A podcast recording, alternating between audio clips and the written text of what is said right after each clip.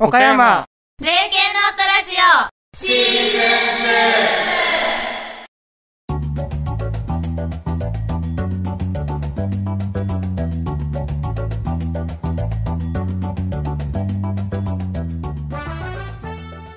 皆さんこんばんは。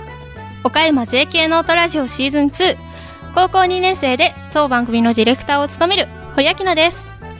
今回のエンドレスナイト修学旅行でも同じ学校の女子校のですねアスカちゃんに登場してもらおうと思っています。あっちゃんのなんと楽しげな恋バナも皆さん聞けるかもしれないので耳を澄ませながら楽しんでお聴きください。この番組は学校の枠を超えた高校生が集まる活動団体である私たち岡山 JK ノートの高校生が今世の中の若者は何を考えているのかをテーマにさまざまなコーナーをお届けします。JK ノート大人スタッフの皆さんの話もありますよ。この番組は毎月1日と15日の月2回隔週で配信します。第14回目のラインナップはエンドレスナイト修学旅行。教えて飲むたい先生の2コーナーでお届けします。それでは第14回目の配信張り切ってまいりましょう。岡山 JK ノートラジオシーズン2この番組は若者の成長をバックアップする一般社団法人 SGSG の提供でお送りします。おい消灯時間だぞ。早く寝ろよ。はい。エンドレスナイト。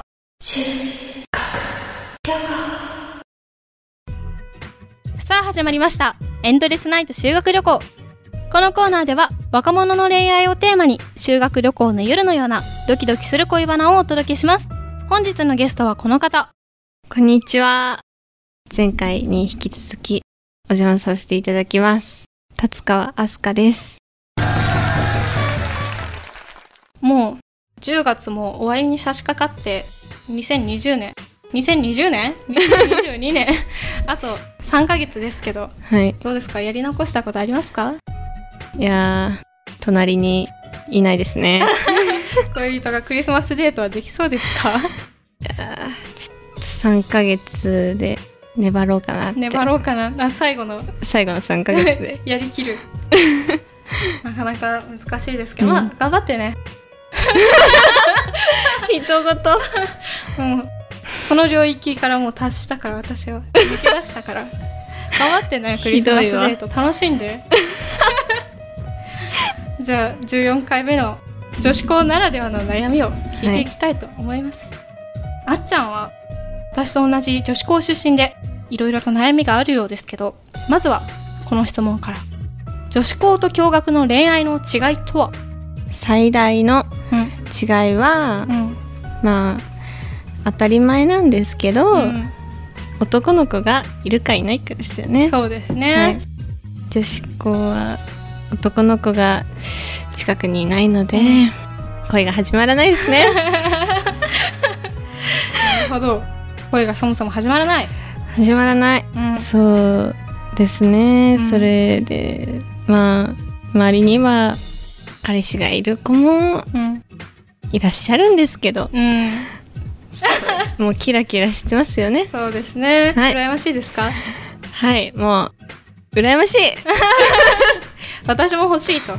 じゃあそんなアスカちゃんに女子校で彼氏を作るの どうしたらいいか分かってますか？教えてください。いやもうズバリ。はい。ボランティアとか他の活動とかうん。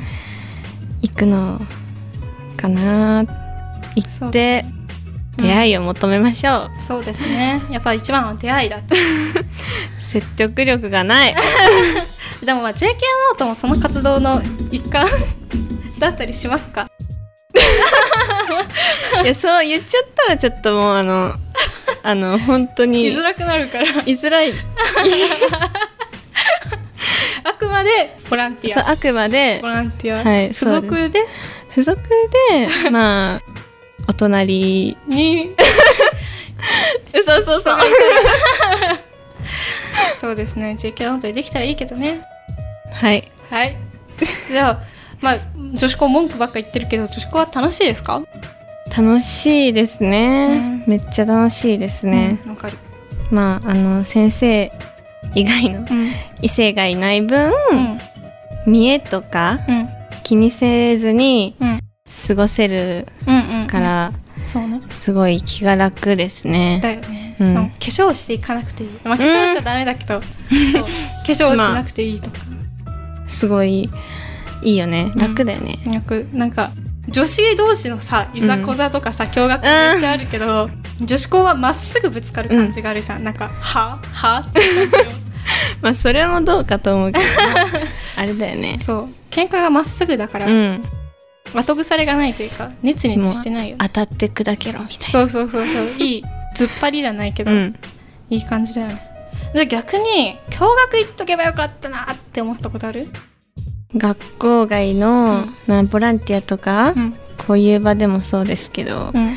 男の子とかと話すときに、なんかどう話したらいいか忘れちゃって、ううんまく話せないですね。そうですね。なんか中学の時の感じとはまた勝手が違う、うん。どう話してたっけ？ああ。やばい忘れたって。いうのもうそう緊張するんだ。緊張もう固まりますね。弾まない。会話が。うん。いやでもそれはあるよね。結構ビビっちゃうよ。わかる。男だ。そう。久しぶりに。化粧師だから。独特な感じは。やっぱ違うよね、うん。感じが。女の子しかいないから、うんうん先生には男の子いるけどうん、ね。うん、でもなんか先生は先生、うん。先生っていう方が強いじゃん、うん。男として見てないじゃん。先生のこと 男として見てない。やばい先生として見てるからさ、うん。なんかそれはあるよね、まあ、ある。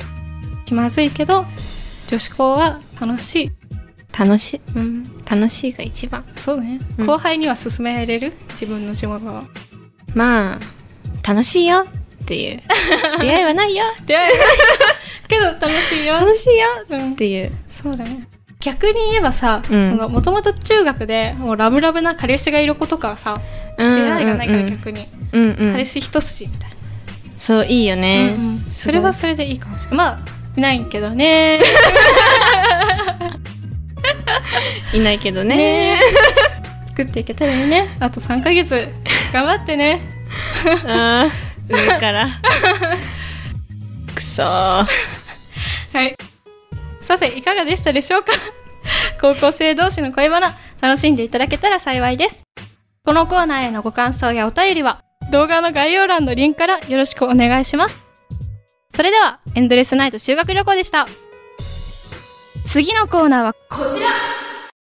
岡山 JK ノートラジオプレゼンツ。おしえて。飲む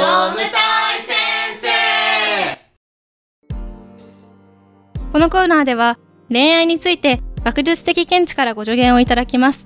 ゲストにお迎えしたのはパイナップル伯爵です。どうも果物大好きパイナップル伯爵です。イエーイ。まさかこのキャラで来ると思わなかっただ 衝撃を受けました今。はいどうもパイナップル伯爵こと野本先生です。はい飲むたい先生第14回目のテーマ。はい、記念日の過ごし方についてです。みんな記念日は大切にしたいですよね。うん。そんな思いをパイナップル伯爵こと飲むたい先生が救います。じゃあまずは理想の過ごし方についてお伺いしたいんですけどどう過ごすべきでしょうか？あそのパイナップあパイナップルじゃないわ。その恋人と えーと記念日をはい。過ごす、例えはい。ばパイナップル記念日とか メロン記念日とそうかですね。メロン記念日っていう昔アーティストがいましたよね。そうなんですか、はい。うわハロプロ系だったと思いますが。ー 全部わかんない。はい、えーやっぱりね理想の記念日の過ごし方はですね、はい。スマホの電源オフ。ほお互いオフにして外部からのそういういらん情報を全てシャットアウトして、はい。2人の世界を作り出すっていうのがやっぱり理想じゃないかなと思いますね。うなるほどやっぱり自分たち2人の世界っていうのがいいんですか？そうですね。やっぱり記念日ですから。はい。記念日と記念日じゃないの違いは何かっていうとやっぱ特別感を出さなきゃいけないでしょはい。その特別感とは何かっていうのはやっぱり周りにも誰にも邪魔されない聖域を作るってことですよ。なるほど、、はい。やー素晴らしいですね。これからクリスマスが来ますからはい、大切にしていきたい。クリスマスはみんなの記念日じゃん。ああやっぱり自分たち2人の。そう自分たちの記念日特別の記念日っていうのはやっぱりスマホの電源オフでクリスマスはもうみんなもうどうせあれだろ写真パシャパシャ撮って SNS やなんじゃに上げて互いにマウント取り合うだけだろ、ひどい言い方が。うん。まあでも確かに2人のっていうのが大事なんですね、はい。なるほど。じゃあその2人の記念日絶対にしちゃいけない過ごし方。あそれはねこれも決まってます。はい。2人で過ごしたことを晒してはいけません。ほう。それ秘密にしないと、そうなんですか、うん。記念日こそ誰にも言っちゃいけない。記念日に何があったからこそ誰にも言っちゃいけない。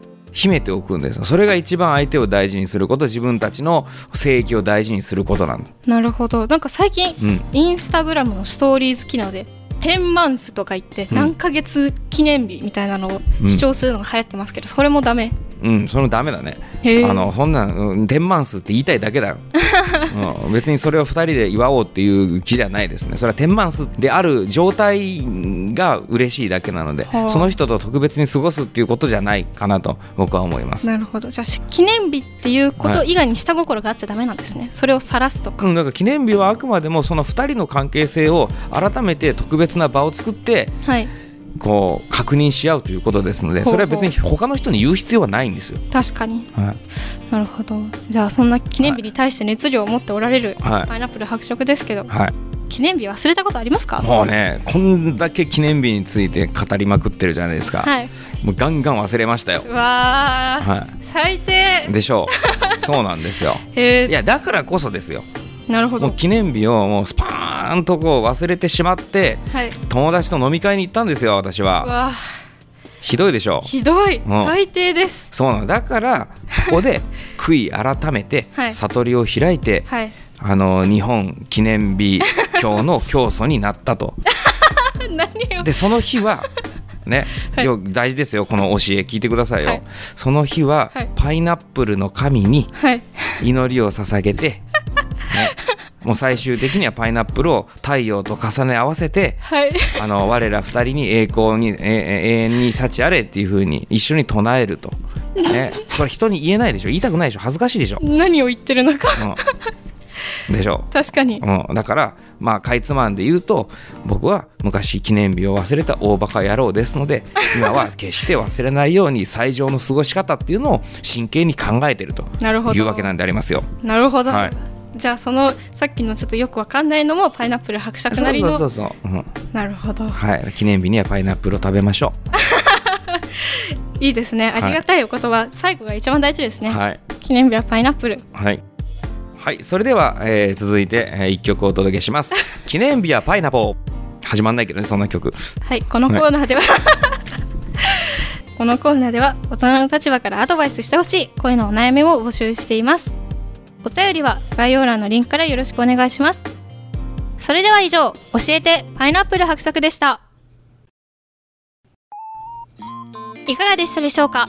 岡山 JK ノートラジオシーズン2そろそろお別れの時間がやってきました。